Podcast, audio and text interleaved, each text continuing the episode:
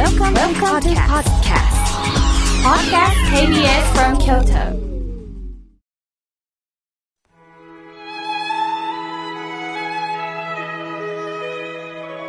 改めまして僧侶の河村明慶です今日の法話のテーマは一息つくについてお話をいたしますその前に皆さん聞いてください私にとって嬉しいことがあったんです、まあ、我が家では今家の外壁の工事をしているんですが先日工事の職人さんが明慶さんラジオを聞いてますよと声をかけてくださったんです。もう嬉しくって、ご縁ですね。さて、5月9日は、アイスクリームの日だそうです。二十四節気では立夏が過ぎて、だんだんと温度も上がってきました。すると冷たいものが欲しくなりますよね。このアイスクリームというのは、1964年の東京オリンピックの年、東京アイスクリーム協会が記念事業を行いまして、この5月9日に様々な施設へアイスクリームをプレゼントしたことから、この日をアイスクリームの日として設定したそうです。もともとアイスクリームというのは、明治2年に町田房蔵が横浜で氷屋として開いたそうなんですが、アイスクリームではなくて、アイスクリンと製造販売したということから、アイスクリームがこう全世界にね、広がったんですね。さて、心が笑顔になるラジオのコマーシャルにもあるように、井村屋さんからどら焼きロールアイスが発売されています。ふわふわのどら焼きの生地の上にアイスと粒やんが交互に並んでるんですね。もうデザインもね、素晴らしいんです。食べ応えもあります。皆さん、どういうデザインなのと想像できなかったら皆さん、ホットドッグをね、想像してください。このパンの生地、これがどら焼きなんですね。その中にアイスと粒あんが交互に挟まれてるんです。これはね、和菓子の井村屋さんが長年培った、まあ、技術をね、応用されてる画期的な商品で、もう一つあるんです。いちごと濃厚のアイスのどら焼きもあるんですよ。ぜひ皆さんお試しください。さて、5月9日はまだあるんです。呼吸の日だそうです。5月9で呼吸。今の時期、なかなか深呼吸をするのも場所を選ばないといけなくなりましたよね。あなたがもし今お部屋で一人、または近くに空気のきれいなところがあったらそこまで移動して、ちょっと深呼吸をしてみませんか？実は人間の持つ感情と呼吸は密接な関係があるんですよ。生きていると誰もがストレスを抱えてしまいます。心身が緊張した状態になると、呼吸は浅く短くなります。想像してください。誰かと口論になった時、ああ、ああ、と息が荒くなりませんか？今度は眠ってる時やリラックス状態の時は呼吸は深くゆっくりになります。ということは、イライラした時、緊張した時は呼吸を整えるということでリラックス効果が得られるそうです。例えば皆さん病院に行き血圧を測るとき看護師さんがはい深呼吸してとおっしゃるのは理にかなっているのですね。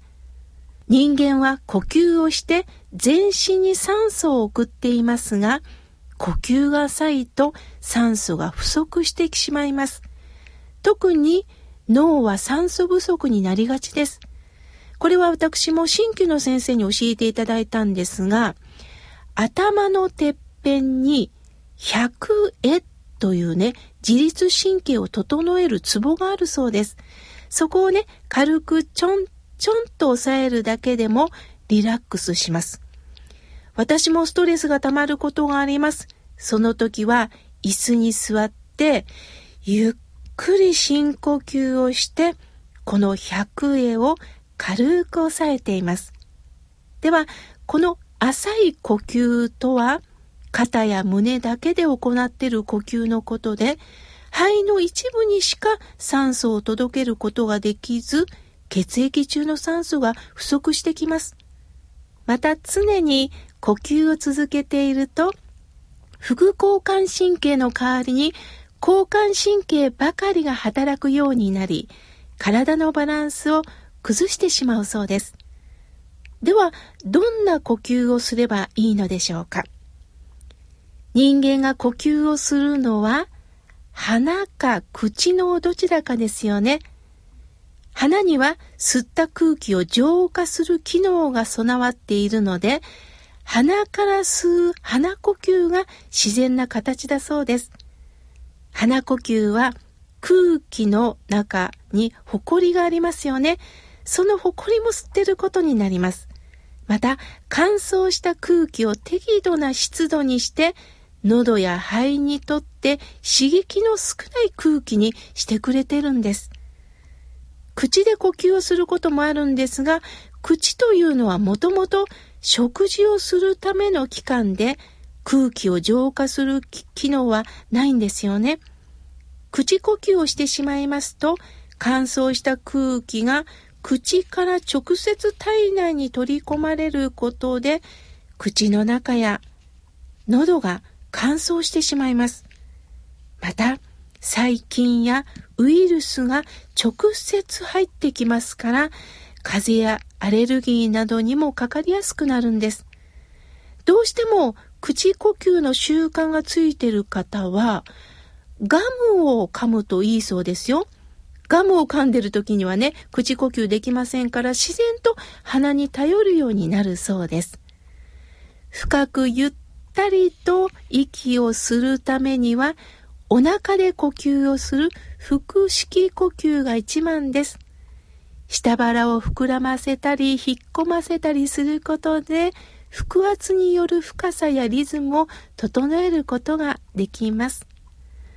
さて、私は今心を耕す講座を京都、大阪、名古屋、北九州でさせていただいておりますが、講座の前には必ず受講者さんと深呼吸をしています。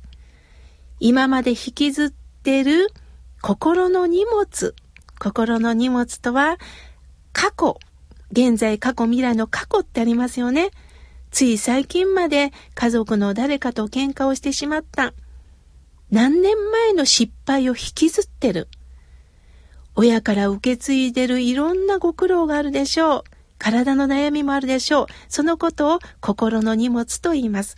その心の荷物を実際置いていただいて手ぶらになってもらって体と心を休めるということを深呼吸でしていただいてるんですね。この深呼吸をするときにはもう一つの気づきがあるんです。私の力でできてないんです。確かに私の力でスーッと鼻から吸ってるようなんですが、でもこの体、すべてのこの体は自然な恵み、命の恵みで自然と動いてるんですよね。呼吸は無意識です。また、この空気というお恵みがあるから、私たちは生きていけるんです。空気は人間の力では作れませんよね。また空気は平等でいただけるものです。すべていただいた恵み、命、これを確認するということで、私は深呼吸をとても大切にしています。阿弥陀さん、この阿弥陀さんの前で合唱しましょうと私たち僧侶は皆さんに投げかけてます。それはしっかりと心を座に、この畳でも床でもいいです。大地にしっかりと落ち着かせ、落ち着かせるというのは落ちてつくということで落ち着くと言います。そして落ち着かせて静かに深呼吸をする。この私の心と体に向き合うという時間をぜひ一日に一度でいいです。その時間をぜひ持ってくださいね。今日は一服一服一息つくについてお話しいたしました。